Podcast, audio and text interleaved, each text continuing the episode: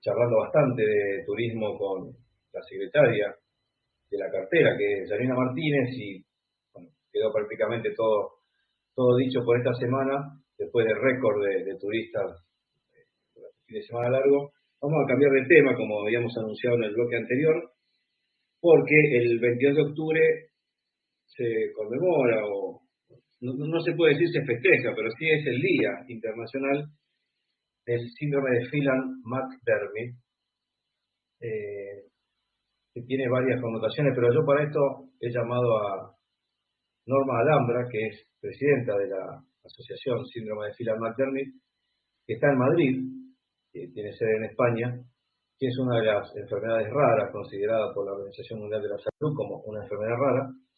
Pero antes que nada, bueno, quiero saludarte, Norma, buenas tardes. Hola, buenas tardes.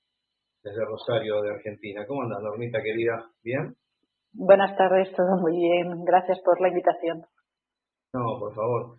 Norma es soporte para todos los papás que vivimos en, en América Latina, que tenemos hijos con el espectro autista, con, las condiciones del espectro autista, mal, mal llamado autismo en el caso de, nuestro hijo Ignacio y de tantos otros, porque en este caso el, autismo o el TGD, que es el trastorno generalizado del desarrollo, o la falta de habla, o la incapacidad para poder movilizarse, se, se toman como discapacidades en forma individual, pero responden en el caso nuestro al síndrome de Phelan-McDermid.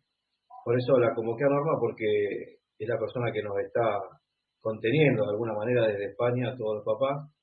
Nos han brindado mucho apoyo. Así que Norma, quería preguntarte, en principio me, cuesta mucho ser periodista en este caso porque soy parte de, la cosa, me, me afecta en lo emotivo, pero quería consultarte para que la gente supiera qué es el síndrome de Phelan-McDermid y cómo se puede hacer para detectarlo y entender que un hijo tuyo puede estar dentro de, esta enfermedad rara y poder tratarlo, ¿verdad? Mm, sí, la verdad es que lo primero saber qué es, ¿no? ¿Por qué, por qué aparece el síndrome de Phelan-McDermid? ¿Qué es lo que lo causa? Eh, lo causa una delección en el cromosoma 22q13 eh, que hace que, la proteína SAN3, que tiene que llegar al cerebro, eh, no esté lo presente que debería de estar y entonces las comunicaciones entre las neuronas no, no funcionen adecuadamente. Entonces, puede ser desde una delección en el cromosoma 22q13 que, tenga hasta 9 megabases, o sea, una pérdida muy grande de información genética, o puede ser que simplemente en el propio gen SAN3 eh, haya una pequeña mutación y cualquiera de las dos cosas eh, da al final como resultado un síndrome de Phelan-McDermid. Eh, cada niño, en función de la pérdida que tiene, es muy diferente. Eh, o sea, unos niños de otros se diferencian tanto a nivel cognitivo como a nivel de afecciones, que pueden ser desde una afección pues en todo en toda digamos todo el desarrollo tanto cognitivo como motórico como la motricidad fina, eh, pueden estar muy afectados. Eh, pueden tener afectados órganos, aquellos que tienen eh, delecciones muy grandes, pues pueden tener afectado corazón, riñones, etcétera. Y, luego de lecciones muy pequeñitas que a lo mejor pues incluso tienen, son capaces de hablar, ¿no? Porque uno de los signos más significativos es la, la falta de lenguaje o un lenguaje muy básico y muy repetitivo o en, algunos casos pues consiguen hacer frases o tener un lenguaje incluso casi normal, ¿no? Pero es, es muy poco probable, es muy, muy difícil encontrar estos casos, pero los hay. Bien. Eh, un poco esto es lo, lo que consiste. En cuanto al diagnóstico... Quería, agregarte algo, como, como, papá, para, para la gente común de a pie que está escuchando hasta ahora la radio, que esto de la delesión tiene que ver con la medicina génica, con los cromosomas, que todos los seres humanos tenemos 23 pares de cromosomas, 46. Eh, la delesión se produce en el 22, es decir, que pierden, como si fuera, yo, yo lo imagino como un líquido, como una sustancia, la pierden de ese cromosoma, que es el que permite la comunicación entre neuronas y principalmente pierden habla, motricidad y tienen comportamiento autista, porque en Argentina la mayoría de los chicos son considerados autistas y en realidad podrían tener esta enfermedad de base, que es el síndrome de Phelan-McDermid, que provocaría el autismo o la dificultad para caminar, la comunicación, etcétera. ¿Y cómo hacemos, Norma, para descubrir si nuestro hijo que viene con, estas sutilezas desde chiquito, que notamos que habla tarde, que no caminó a lo mejor al año, año y medio, que, viene con, algunas cuestiones diferentes tal vez al resto de los chicos. ¿Qué es lo que nos aconsejaba o le aconsejaba a los papás que están escuchando y que a lo mejor tienen un chico en estas condiciones? ¿Qué es lo que hay que hacer además de ser valientes, ir al médico y encarar el problema? Pues, a ver, eh, lo primero es que hay, alguna característica más que también es bastante reseñable en nuestros niños, que es la hipotonía. La hipotonía es un tono muscular muy flojito. Entonces, son niños que no se sostienen bien cuando son pequeñines, pues eh, cuando se tendrían que estar sentando, pues eh, se caen hacia adelante. Cuando tendrían que, empezar a caminar, pues son niños que, que les cuesta mucho, tardan más. No todos, pero sí es una característica que es muy habitual. Eh, luego el lenguaje se retrasa, ¿no? Eh, si, aparece algo de lenguaje, pues eh, llegan los dos años y apenas consiguen decir alguna palabra y, al fin, y aparece escaso y repetitivo y a veces ni aparece, ¿no? Entonces, esos son signos que ya nos tienen que alertar de que algo está pasando. Y, y luego la atención, ¿no? Hay niños dentro del síndrome que sí que tienen un trastorno de espectro autista que les afecta, pues eso, a la a, la mirada, ¿no? a, esa conexión eh, con, los otros. Eh, y otros que no, otros al revés, son extremadamente cariñosos y, están muy encima de, los demás, exageradamente, ¿no? También, por el otro lado, también es un, un, problema social, ¿no?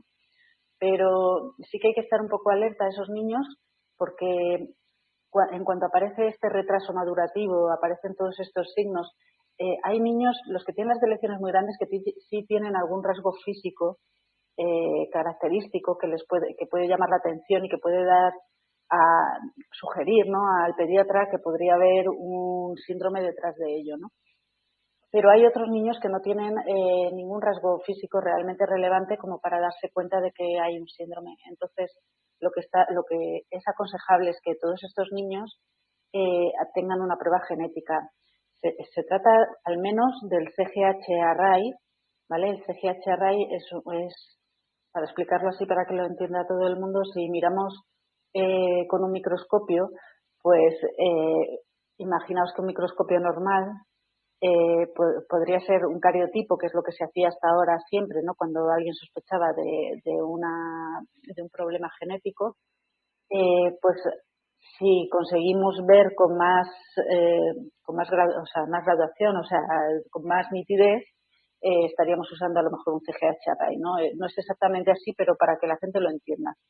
Es una delección pequeña, una delección de las grandes, de las de 9 megabases, con un cariotipo, sería diagnosticada. Pero una delección pequeña, de a lo mejor 200 kilobases, con, un, con un cariotipo no se vería absolutamente nada, y quedaría ese niño sin diagnóstico, por lo que habría que hacer un CGH array para realmente verlo. Ahí te, hago, una, un pequeño paréntesis, perdón. Sí. De, acuerdo a la experiencia propia, es cierto lo que decís. Me, me, primero me emociona escucharte como una médica más, que no lo sos, pero has estudiado, hemos. Arquitectura técnica, o sea que. sí, tal cual. Y yo periodista publicista y, hemos estudiado medicina para entender qué le pasa a nuestros hijos. Van yendo al neurólogo por, todas estas sutilezas y estos, comportamientos diferentes y le hacen el cariotipo y sale todo bien y decir mi hijo no tiene nada, sigo adelante. Existe la negación del padre y madre de decir mi hijo está sano, no le pasa nada, seguimos adelante. No, hay que ir más allá y hacer solamente un estudio de sangre, porque realmente es una pavada el microarray que acaba de nombrar Norma, que sacarle sangre al chico en, nuestra ciudad de Rosario y en todas las ciudades de Argentina o capitales importantes existen en los laboratorios estas máquinas que, que hace falta para, este estudio, que detectan en los cromosomas si hay alguna falla o alguna pérdida de este material genético, que en este caso provoca el síndrome de Phelan-McDermid, que es una enfermedad que muchas veces se confunde en la Argentina, sobre todo, no sé en España, con el autismo, que mal llamado autismo, porque el autismo en sí es como un síntoma de una enfermedad o de algo que pasó antes de que ese chico tenga el autismo. El año pasado tuvimos, Norma, la, suerte de que Ricardo Darín nos grabara un video que decía justamente esto, ¿no? Que el autismo puede ser el síntoma de una enfermedad de base y que un, un simple estudio de sangre, como es el micro arrays, y lo digo de nuevo para que los papás se lo pidan a los médicos, porque aquí las obras sociales, las prepagas, esquivan ese estudio porque no es tan costoso, pero tiene un costo determinado. Y, según me dijeron a mí en algún momento, y tuve un, encontronazo con uno de los médicos auditores de la obra social, que no voy a nombrar cuál es, por ahora, me dijo, no tiene implicancia terapéutica. Yo le pregunté qué significaba. me dijo, y total, por más que vos le descubras cualquier otra cosa en genética no vas a poder cambiar lo que le pasa a él. Imagínense la reacción mía, ¿no? Tremendo lo que me contestó ese señor. En la Argentina vivimos en esta en este clima, Norma, no es como en España, que es uno de los países de avanzada en este tema.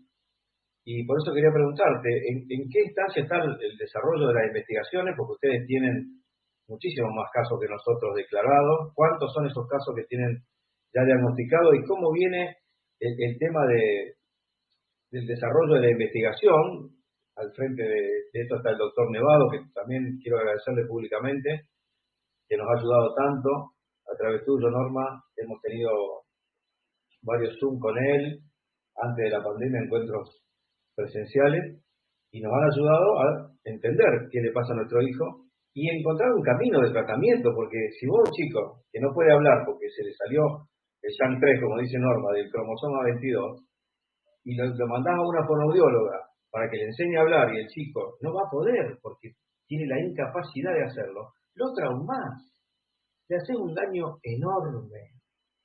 Por eso digo que la importancia del diagnóstico y de toda esta gente como Norma, que es arquitecta y mamá, no es médica, que se ha puesto a investigar junto a la gente del, del Hospital del Sol de Madrid, bien digo Norma, a... De La Paz. De la, Paz. Perdón, de La Paz. Ahí está. Bueno, el Sol y La Paz. Es más o menos lo mismo. Eh, y se han puesto a trabajar y queremos saber cómo es el trabajo de ustedes con este grupo de investigadores y en qué instancia estamos. ¿Hay alguna luz al final del túnel? Eh, a ver, eh, realmente los estudios que hay ahora mismo todavía son muy básicos.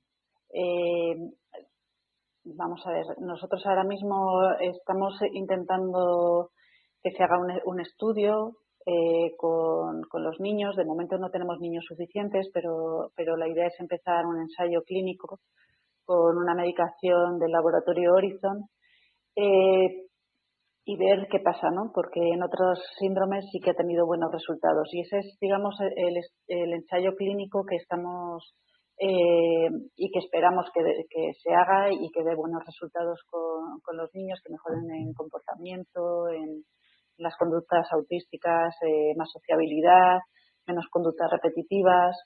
Eh, bueno, eh, realmente más avance cognitivo, pero, pero de momento todavía no hemos podido empezar. Estamos en una fase previa, que es la del análisis de los niños, de, de ver cuál es el punto de partida, cómo están actualmente antes de empezar ningún ensayo clínico y se está valorando a los niños mientras conseguimos eh, pues algún, algún niño más, porque para estos ensayos sí que se requiere que sean chicos eh, de 16 años en adelante. Entonces, no es tan fácil. Tenemos ahora mismo más de 200 casos diagnosticados en España, eh, pero, pero sí es verdad que la gran población está pues más, más pequeños, ¿no? 3 a 15 años por ahí es donde tenemos la mayoría de los, de los niños. Sí que, sí que hay adultos incluso de 40 años, que, para nosotros son muy importantes porque al final nos indican un poco cómo puede ser la evolución de, nuestros niños. ¿no? Y, luego lo único que sí que quería comentar, Ricardo, eh, antes de cerrar el tema del diagnóstico, que igual que pasa con el cariotipo, que una vez que lo tenemos y nos dicen que, que ha salido todo bien, eh, no podemos cerrar y tenemos que seguir investigando y hay que hacer el array, el microarray o el CCH array. Eh, cuando nos dicen que no tiene nada, una vez que le han hecho un CGH array o un microarray, eh, tenemos también que seguir insistiendo porque ya se hace lo que es la secuenciación, ¿vale? Paneles genéticos, secuenciaciones genéticas que nos pueden indicar si dentro de SAN3, como decía al principio, hay niños que solamente tienen una mutación dentro del propio gen SAN3. Entonces, es muy importante seguir adelante cuando no encuentran nada en un array, seguir adelante y seguir buscando en una secuenciación genética con unos paneles, eh, en vez de para que sea más barato y no secuenciar todos los genomas, sino por lo menos aquellos genes que puedan, que sabemos que pueden ser responsables de un trastorno de espectro autista, pues secuenciarlos y comprobar si, si existe una delección en esos genes que pueda estar causando ese trastorno espectro autista. ¿no? Hasta ahí es hasta donde podemos llegar y es hasta donde deben de llegar nuestros médicos investigando. Eh, en cuanto a investigaciones, sí que, eh, pues bueno, eh, hay mucha esperanza puesta en lo que es la, edición génica, ¿no? La, el editar los genes y conseguir, pues, en, algún momento dado meter de nuevo ese SAN3 que, falta a nuestros niños, ¿no? y, poderlo llevado, llevar a través de un, de un vector, una bacteria, a, pues al cerebro, que es como, funciona, ¿no? Como, como, se, se utilizan. A través de un virus eh, se llevan al, cerebro y, y, podría restaurar ¿no? la, la situación de, de, los niños. Es muy complicado, es muy complicado y es, es algo que está todavía muy en pañales, que se está probando en alguna otra enfermedad genética con resultados prometedores, pero de momento en, en fila McDermott no, no hay nada. Sabes que cuando hicimos el año pasado el programa, también gracias a la productora y, al conductor de este programa, que son Nacho Ganglini y Luján Galinela, la misma persona que hicieron posible nuestro programa especial del año pasado, porque el 22 de octubre va a ser, como dije al principio, el día, será el Día Internacional de, del síndrome de Phelan-McDermott. En aquel momento hablamos con el doctor Gonzalo Laje, que es un gran amigo que trabaja en Estados Unidos, que es médico, investigador, neuropsiquiatra infanto-juvenil, que son los que atienden a estos chicos. Y él me decía, sin saber nada todavía del COVID, que había un ARN mensajero que podía llevar SHANK3 a los cromosomas, pero que eso generaría una duplicación en los cromosomas que, que, ya tienen eh, el SHANK3 suficiente, esa proteína que se llama SHANK3, es bastante complejo el tema, pero trato de hacerlo sencillo. Y esto tiene que ver con que se podría inocular, como en las vacunas, que están dando Moderna y Pfizer, un ARN mensajero que llevara eh, SHANK3 a los lugares donde no hay, pero está bastante complejo. Esto viene por ese lado más o menos la cosa, ¿no, Norma? Sí, sí, es un poco, ese es el tema, ¿no? Esa es una de las de las esperanzas que tenemos, ¿no? Que eso que eso pudiera funcionar sin alterar otras cosas o estropear otras cosas, ¿no? Pero bueno, también hay investigaciones eh, pues eh, en las que lo que se trata es de, de, utilizar unas células que hacen como de diana para probar diferentes medicamentos huérfanos y ver si alguno funciona o sea, se provoca, digamos, eh, la pérdida de ese 3 en esas células y, se comprueba cómo funcionan, las convierten en neuronas, ¿vale? Y comprueban a ver qué, resultado dan ciertos medicamentos en ellas. También se hace con, con, otros, con animales o, o con peces cebra o, entonces, esas son otras otras opciones que también se, se están barajando. Norma, perdón, sí, perdón, eh, perdón que interrumpa, estoy escuchando muy atentamente. Este, gracias, gracias por estar aquí con nosotros. Eh, eh, pero una vez que termines el concepto, quiero que un poquito hablemos también de los papás, cómo los papás llevan adelante cuando reciben, digamos, el diagnóstico de los niños y también si toda la organización que, llevan adelante eh, tienen algún tipo de atención para los papás para que puedan llevar adelante la atención de, su hijita o de su hijito. Eh, nosotros, o sea, desde la asociación, realmente nuestro nuestro leitmotiv es conseguir una cura, ¿no? una mejora para nuestros niños, para su calidad de vida, etcétera. Pero también está el apoyo a las familias. Entonces, eh, a las familias eh, hispanohablantes, ¿vale? Entonces, desde nuestro, nuestra asociación lo que hacemos es acoger a las familias cuando tienen ese diagnóstico, que es un momento tan complicado que, al ser una enfermedad rara, pues tenemos todas en común que, los propios médicos no saben ni, ni, lo que es. Entonces te están dando el diagnóstico y te están diciendo, espera un momentito que lo voy a mirar en internet. Y es esa sensación que te da de inseguridad, ¿no? Si la persona que me tiene que ayudar lo tiene que buscar en internet, no sabe nada del tema, pues esa preocupación que te entra, ¿no? Y, y, entonces cuando, cuando entras en internet y encuentras de repente que tienes una asociación a la que puedes unirte, a la que, con la que puedes eh, consultar otros padres que, les, que están pasando por lo mismo, que te apoyan, que entienden lo que estás pasando, que te dan soluciones que a ellos les han funcionado, pues, pues creo que es una comunidad importantísima, ¿no? La, la que se crea. Ahora mismo tenemos un grupo de WhatsApp, bueno, ya, ahora le hemos tenido que hacer de Telegram porque ya en WhatsApp no cabíamos. y somos, éramos más de 256. tengo que decir que tuviste muy buena puntería porque el día que se cayó WhatsApp, todos nos fuimos a Telegram, los de Phila McDermott. Y estoy un poquito conmovido porque lo que acabas de decir me pasó. Yo llegué del, del CIVIC, el instituto que me, que me dio el estudio, el laboratorio, llegué a mi casa y cuando lo leí no entendía nada. Yo lo descubrí más o menos creo que a los 4 o 5 años de Nacho, de mi hijo Ignacio. Eh, lo descubrimos con Meli y a, través del doctor Cachia y del doctor Plebs, que los quiero saludar especialmente por acompañarnos tanto. Pero Gonzalo Laje, cuando le mandé a Washington el estudio, le faltó darme el pésame ahí no me gustó mucho porque me dijo, lo lamento mucho. Y yo dije, bueno, ¿qué pasó acá? Con total crudeza me dijo, mira, tu hijo tiene esto, esto, esto y esto, y va a pasar esto, esto, esto y esto. Pero podés comunicarte con Norma, me dijo. Con, no, no así, dijo, con la asociación, te paso los datos, y fue inmediato.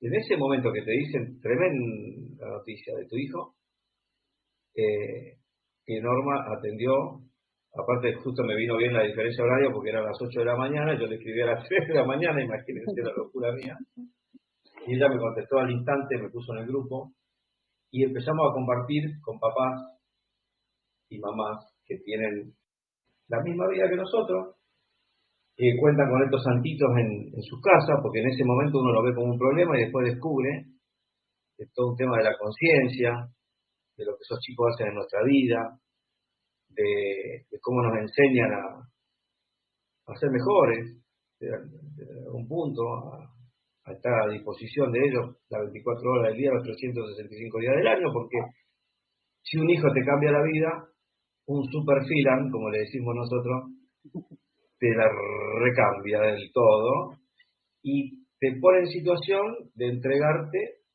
a otro ser humano, con lo cual desde los planos espirituales, siempre digo esto, es una gran bendición tener un maestro así en tu casa. No digo que no haya días que te ganas de contra una pared porque te vuelves loco. Y en algunos momentos, porque son buenos chicos, eh, pero piden las cosas de alguna manera un poco imperativa, como todos los niños con, esto, con estas este, características. Por eso yo creo que es muy importante eh, explicarle a los papás y Richard, de alguna manera a que, a que vayan a hacer los estudios. Y una cosa importante, una vez que los tengan, que saquen su certificado de discapacidad para sus hijos, que le va a abrir muchas puertas. Nuestro país tiene una ley de discapacidad muy buena, donde hay cobertura absoluta de todas las necesidades de estos chicos, que son los tratamientos, daría para un programa completo, Luján, yo sé que no tenemos mucho tiempo, pero por eso yo te quería preguntar cómo estábamos de tiempo para, saber si, si continúo con alguna pregunta más o, terminamos. No, no, continúa, continúa, nosotros te avisamos. Bien, en, ese marco de, de, tener claro lo que está pasando y de tener la capacidad como padre de ir a un efector municipal o nacional y reconocer que tiene capacidades distintas tu hijo, se abre una puerta nueva de inclusión en la escuela. Mi hijo va al colegio Telamaris, en este momento está en el colegio, sienten un silencio, yo estoy en casa, en este momento trabajando en mi oficina y Nachito está en el colegio desde la una hasta las 6 de la tarde, eh, integrado. Eh, todo tiene que ver con la ley de, de discapacidad y por el apoyo que el Estado da a partir de esa ley, y que las obras sociales tienen, por la buena o por las malas, que acoplarse a eso. No sé cómo será en España, Norma, y sí sé que ustedes están trabajando mucho para, dentro de unos días, que es el, 22 de octubre, el Día Internacional del Síndrome de Phelan-McDermid, eh, ¿cuál es la función que tiene la asociación y qué están organizando a nivel para, para los hispanohablantes, pero también creo que en Estados Unidos lo están haciendo desde la Fundación en Estados Unidos, para el día 22, para concientizar a, la población. Sí, eh, vamos, es a nivel global y sobre todo para dar visibilidad y que se conozca el síndrome, eh, lo que estamos intentando es eh, que se enciendan todos los edificios y monumentos, etcétera, en color verde, que es el color, digamos, que, que representa la asociación. Y, por otro lado, estamos haciendo una carrera eh, que se llama Run Like a Hero. Hay una página web que es Run Like a Hero, donde se puede uno apuntar y desde el día 16 hasta el día 24 de octubre hacer una carrera cada uno por el itinerario que, elija a través de una aplicación que también se descarga desde ahí y que, y que se trata, pues a la vez de que recaudamos fondos para, para la investigación, eh, dar visibilidad al síndrome y que se conozca y, que, bueno pues que todo que todo lo que lo que pueda ser facilite luego a las familias el, que un médico diga ah pues esto qué es voy a interesarme voy a verlo eh, en fin que, los que nos rodean lo conozcan lo entiendan y cueste menos eh, un poquito menos, ¿no? Eh, salir adelante con, con, ellos.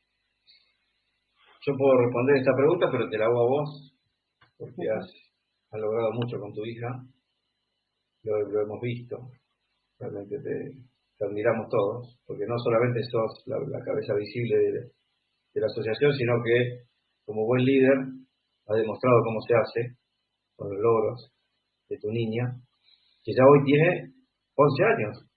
No. que va, que va. 18. va a ser 17 años el día 26. 17 años. Qué 17 ya.